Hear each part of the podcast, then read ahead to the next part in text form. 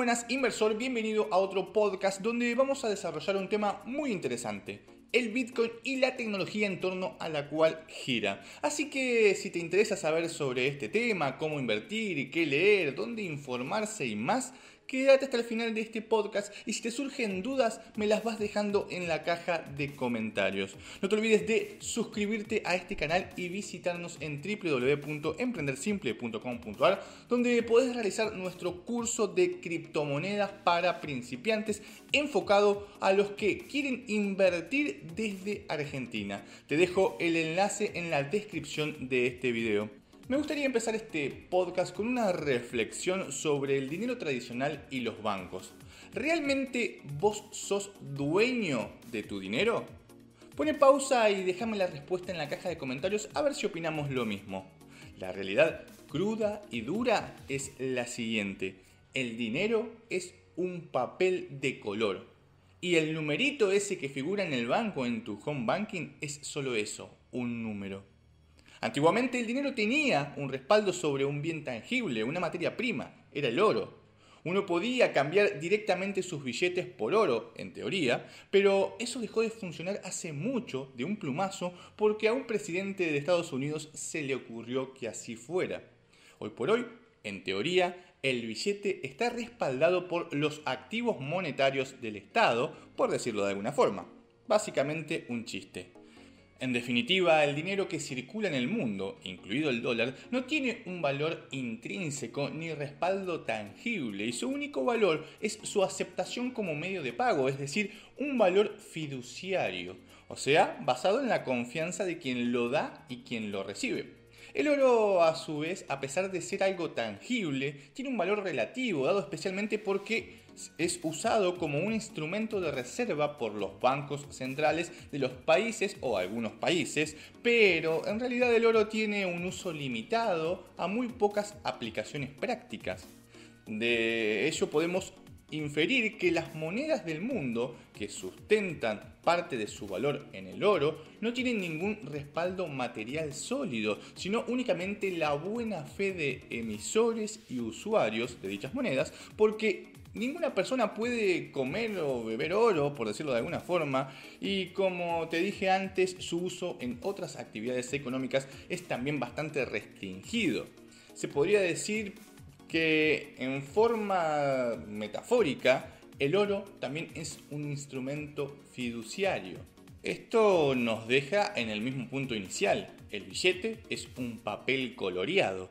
Si pensaste que el sistema no podía ser peor, te equivocaste porque puede serlo. Ahora, con la llegada de la tecnología y el auge del home banking, las transferencias bancarias, las tarjetas y demás, básicamente no tenés ni los papeles de colores ni el oro, solamente números en una cuenta.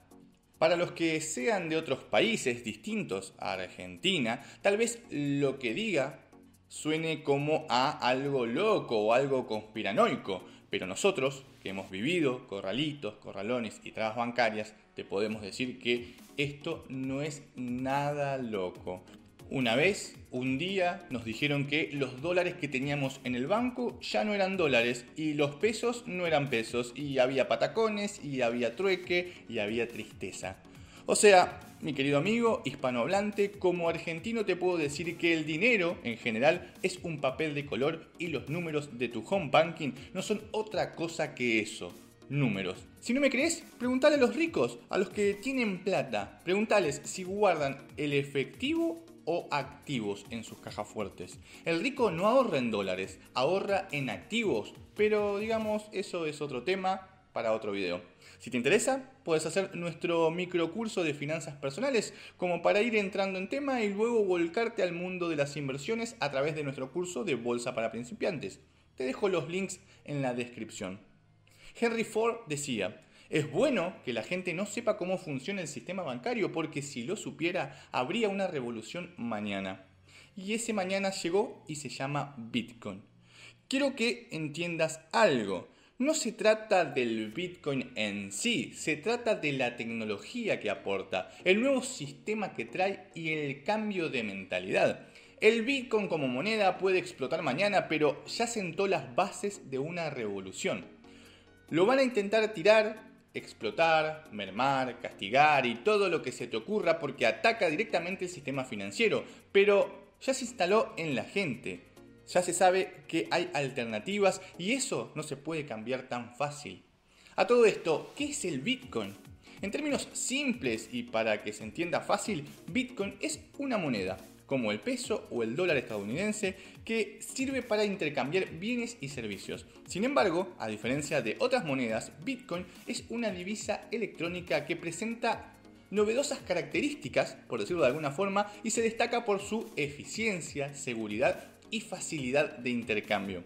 Su mayor diferencia frente al resto de las monedas se trata en que es una moneda descentralizada, por lo que nadie la controla. Bitcoin no tiene un emisor central, como los pesos que tenemos en el Banco Central, sino que la criptomoneda es producida por las personas y empresas alrededor del mundo, dedicando gran cantidad de recursos a lo que se denomina minería.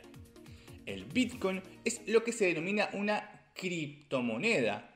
El término criptomoneda incluye al Bitcoin, la primera moneda en apoyarse en las nuevas tecnologías, y a las altcoins, las monedas que surgieron como alternativa al Bitcoin, como por ejemplo las que tienen Ethereum o Litecoin.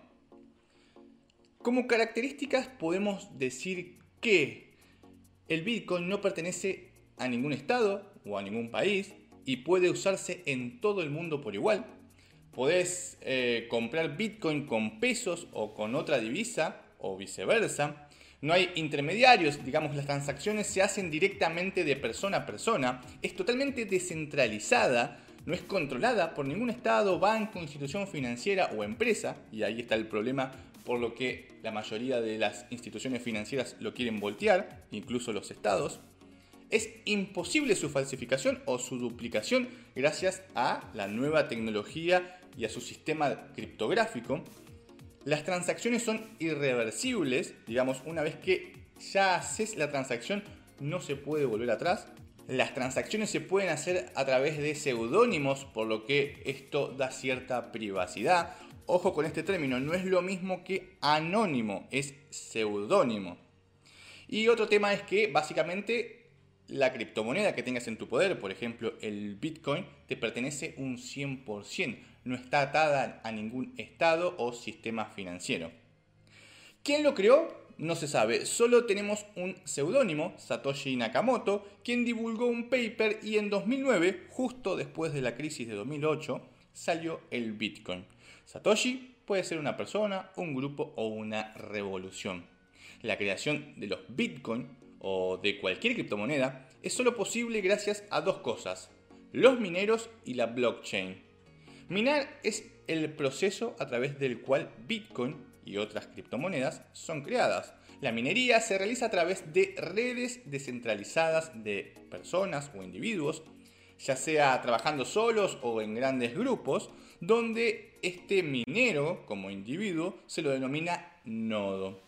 Existen dos propósitos en la minería. Crear más monedas, pero no menos importante, confirmar la validez de las transacciones usando monedas que ya se encuentran en circulación.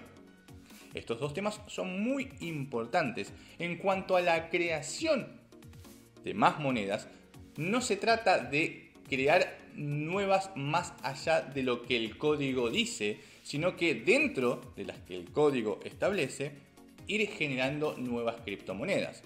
Y por el lado de la verificación de la validez de las transacciones es muy importante porque esto es lo que hace que las criptomonedas estén bajo un sistema descentralizado.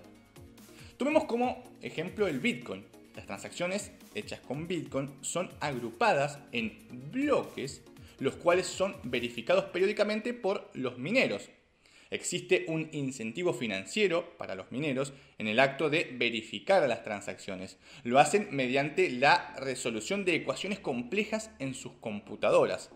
Verificar un bloque les provee de cierta cantidad de nuevos, por decirlo de alguna forma, entre comillas, Bitcoin, además de ganar una tarifa de la transacción. La tecnología sobre la cual hablamos y se apoya el Bitcoin es la blockchain.